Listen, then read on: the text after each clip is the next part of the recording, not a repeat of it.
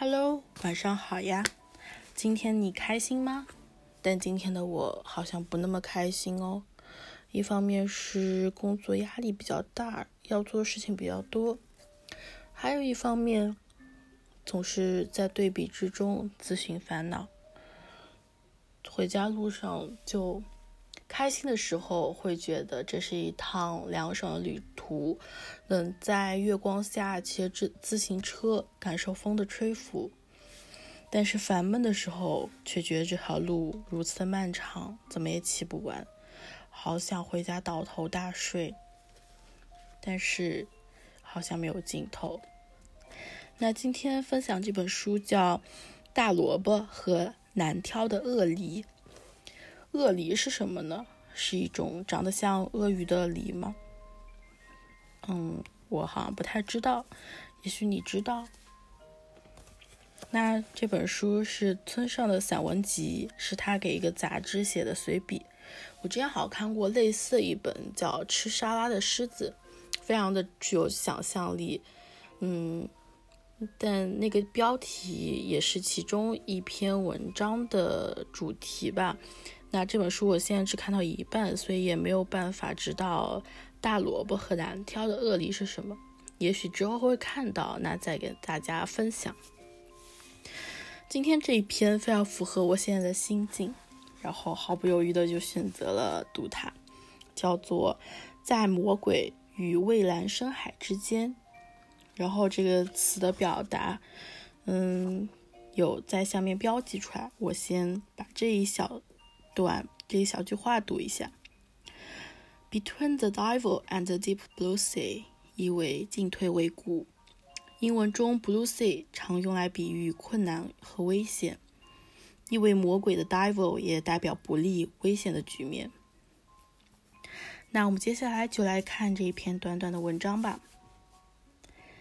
英语中有个表达叫“在魔鬼与蔚蓝深海之间”，意思是指走走投无路、日暮途穷的境况，眼前只能二选一，可无论选择哪一个，最终都无法得救。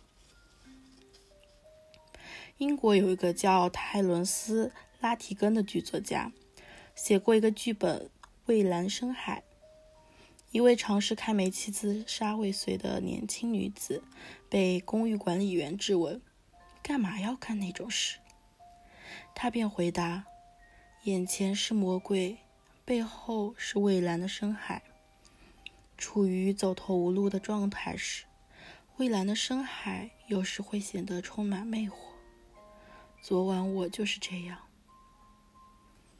我还是个大学生的时候读到这个剧本，由衷的感到：是啊，人有时会受到魔鬼和蔚蓝深海的双重夹击，或者说，浮想起了自己被步步紧逼的魔鬼和断崖绝壁前后夹击的情形，很有现实感。假如要我二选一的话，没准我也会选择跳海。谁都不情愿被魔鬼逮住吃掉，对吧？若问这位女子为何自杀未遂，那是因为当时在英国家具齐全的公寓或寄宿人家里，煤气一般都是投入多少硬币就出来多少，而他没有投入足够的硬币就扭开了阀门，结果半道上煤气用光了。不过我在一九八五年以后住进伦敦的公寓时。煤气已经不再是投币式的了。孩提时代，我家附近有一处海水浴场，每到夏天，我就整天跑到那里尽情畅游。如今，我仍然喜欢在大海里游泳，每年还至少参加一次铁人三项赛，尽管我游的并不算快。在海里游泳的乐趣就在于，一旦游到海面上。四下里便空无一人。如果在泳池里，不是混杂拥挤，就是相邻泳道的家伙发起挑战跟你比赛，令人心烦。在海里就没有这种事，可以按照自己的节奏，悠然自在的有个尽兴。游累了的话，就仰面朝天眺望长空好了。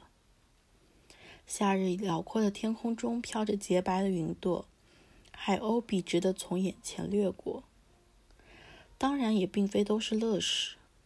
在海里游泳时，我就碰到过好几回恐怖的场面，曾被海蜇狠狠地折过，也曾被强大的潮水卷走过，冲一直冲到远离岸边的海上。至于腿部抽筋，更是家常便饭。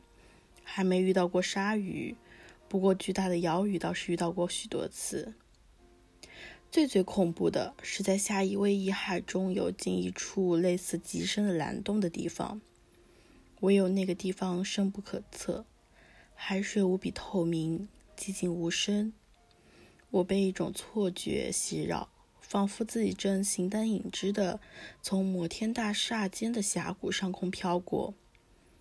我有恐高症，吓得目晕头眩，脊背发凉，瑟缩成一团。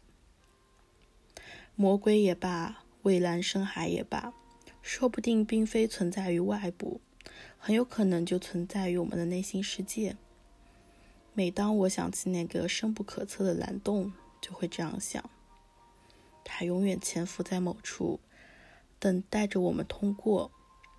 这样一想，便无端的觉得人生实在恐怖。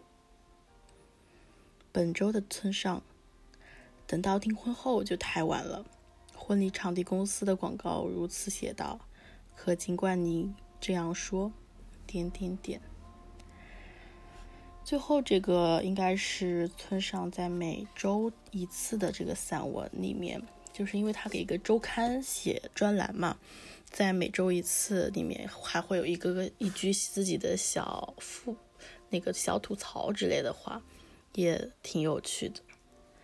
好了，那今天的晚安文章就到这里，大家晚安啦，睡个好梦啊。